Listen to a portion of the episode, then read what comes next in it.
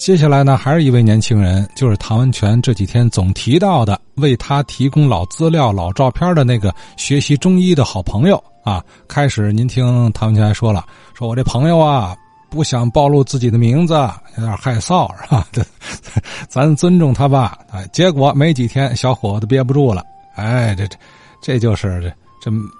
其实没什么，你别看好像说，哎呦上电台了、广播了，如何如何，其实没什么啊。咱这就是老街旧邻，和老先生们请教啊、闲聊天津故事的一个地儿。哎，咱听听这位李峰先生啊，想补充点什么信息？我叫李峰，那个我是那个唐文全唐先生朋友，一个是那个名单啊，还有一个就是那个老那张老照片哎，那都是我我给那个给那个唐先生去去那个发给他的。李勤南李老先生写的这个名单这个名单的背景就是，当时李勤南先生在太和堂坐诊，闲暇没事儿呢，就是跟我的老师赵家琪赵先生聊闲天儿，随笔写了这么一张名单其实还很不完全。啊，这个名单是一九四几年的时候写的。对对对，应该是日本投降后，解放前，大致就是这么个情况。可惜现在原件已经遗失了，因为我那老师故去了，再加上搬家呀什么的，哎，遗失了很多东西。哎，这也是，哎呀，我在我的老师家闲暇没事正好桌子上就是摆了这几本书。当时也是赶上老先生高兴，就跟我闲聊几句，提到的这个东西，然后呢，我就给他翻拍下来了，也是征得那个老先生同意的。包括照片，包括名单，是吗？嗯，照片还不是，照片也是一个机缘巧合，也是很多年前啊，我的家人一次聚会，听我的一位姥爷说提起来，我的大姥爷就是田立和田先提到的吴宇孙吴先生，就提到了我的大姥爷和那个田先生父亲当初是怎么的，怎么的盟兄弟，然后又变成师兄弟。这件事情，然后呢，我就是在我的老师跟前提了一句，然后我的老师就提起来他家里这段往事。后来呢，辗转我就联系到了田立和田先生，正好这张照片我是从田立和田先生家里边那个得着的。田先生呢，也是从李志鹏李先生那儿得到的，因为当初这些东西不敢留啊，毁坏殆尽，这都是。不过，我据我老师回忆，现在这个蒙普应该还保留了一份在常家的后人，就是后边后排常小康常家的后人。但是那个，我现在是联系不上，我也想通过咱节目，能不能联系着常家的后人？叫常孝康。常孝康的后人，如果我没记错的话，他后人名字应该叫常伯钧。现在年头太多了，不知道。哎呀，老先生还还在世不在世啊？如果那个蒙普还在的话，就能搞清楚那个照片上那个刘某某是谁了。没错，因为之前提过，是不是那个刘松安刘老先生？嗯嗯，但是有一点没有对上是什么呢？这位刘先生在这个四十年代发明的竹治疗法，这件事如果对上了，就是。因为这是我从志鹏老那儿得到的这个信息，啊，就说这个刘某某他发明了这个竹治疗法，竹子的竹，用竹子治疗。对，但是具体是怎么治疗？因为当时是火了一阵儿，后来就又销声灭迹了，不知道是为什么。治疗什么病啊？治疗一些杂症。从我的感觉就是，也是一种辅助性的治疗。也看看咱们节目能不能谁当初接受过这个刘先生的这种竹治疗法，也就是说，呃，照片上的这个刘某某他发明过一个叫竹治疗法的办法，那么刘松安刘先生是不是也有这办法，是吧？对，如果要是刘松安先生也用过竹治疗法，那就应该是他，因为对比他们俩人照片很像。那就得看看这个刘松安先生的近人是不是了解这事儿。对对对，因为这个对他信息量比较少，而且据我们先生说，这个先生他印象不是很深，因为他到那个太和堂的那个时间比较少，不并不是总来。哦，也就是他们结盟也也有这个关系疏近啊。对对，有关系，因为那个还有一个年龄上差的也比较多，因为他一一结盟好像是二十多人。对，老的老，小的小。对对对，还是这几个老先生走的比较近。像前两天田立和田先生提到这个，解放后经常在田先生家这个这种聚会学习吧。这个在解放前呢是，经常是在太和堂，哎，这种这个学习。太和堂就在西门里，西门里这具体地址，哎呀，我还说不好，因为我岁数比较小，没赶上。可惜这没有老照片什么的。啊，这西门里太和堂药铺就是赵文轩先生开的哈。对对对，哦，他是那个安安国县人。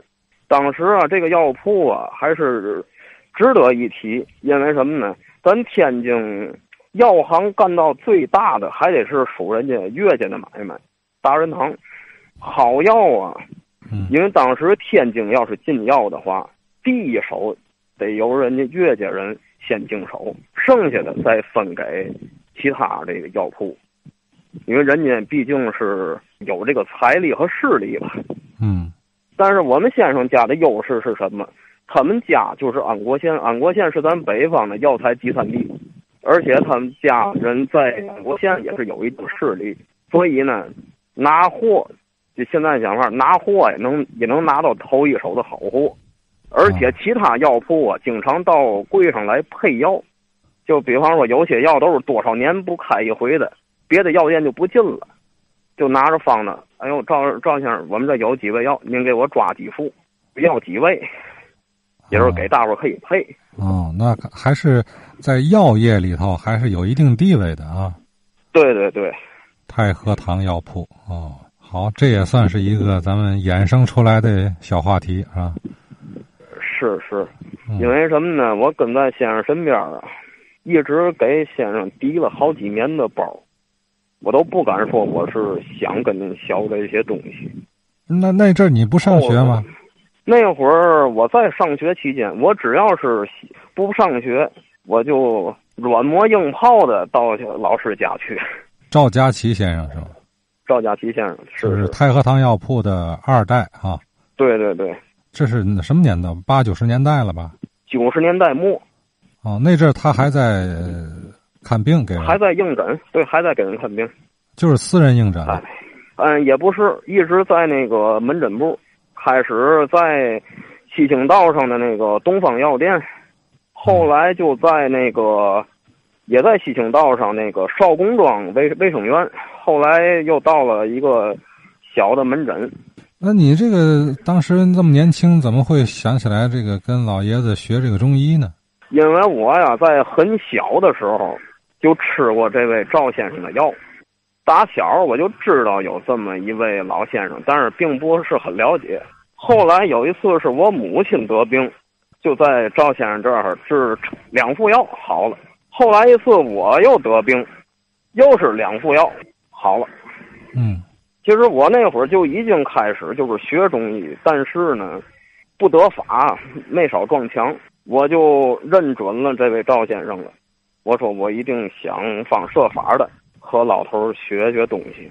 但是老爷子亲口说过，他谁也不教，这些东西要原封带走。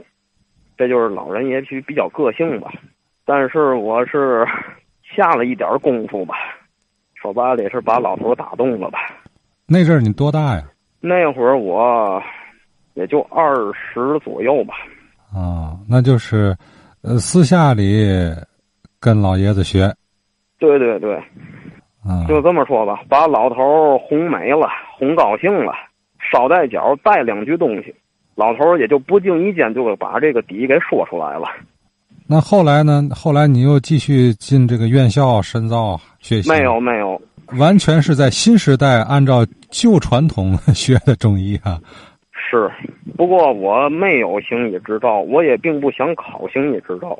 没以此为业是吗？对对对。啊，就拿这个中医当成一个自己的兴趣爱好了哈。是是。哦啊，挺有意思。哎，您听了吗？这样的年轻人有意思吧？哎，你听得出来啊？热爱传统文化的小伙子啊，因为自己的亲身经历啊，立志要学习这个中医中药文化。虽然不以此为业，但是这个这个这个文化的魅力啊它是无穷的，它一定会深深的把你给捉住了啊，欲罢不能。哎，有这样的兴趣爱好还是挺管用啊。你至少家里人有个小病小灾的，您甭挂号去了，自己给瞧了是吧？并且中医药文化的这深奥啊。呃，所以你学它，你意味着要涉猎很多其他领域的事儿，否则你看不懂啊。这就是我们接触文化瑰宝的一扇门，一条路啊。哎，他说的这个拜赵家齐先生为师的历程啊，恐怕有些老人家也会有共鸣。呃，学的手艺未必相同，但是这种场景，呃，似曾相识啊。呃，赶上有一些这个老师啊，你还真就是得慢慢来啊，有点戏剧性啊。现在呢，咱就是能够帮着李德年、李桂年、田立和和李峰他的师傅赵家齐这四位先生，能完成这个心愿，就是找一找这照片上金兰结盟的这那位刘某某到底是谁？是不是刘松安先生？哎，我看着像啊。刘松安先生当年有没有过一种什么竹治疗法？哎，这得期待找和刘松安先生。很近的老朋友、老同事，或许才能打听出来啊。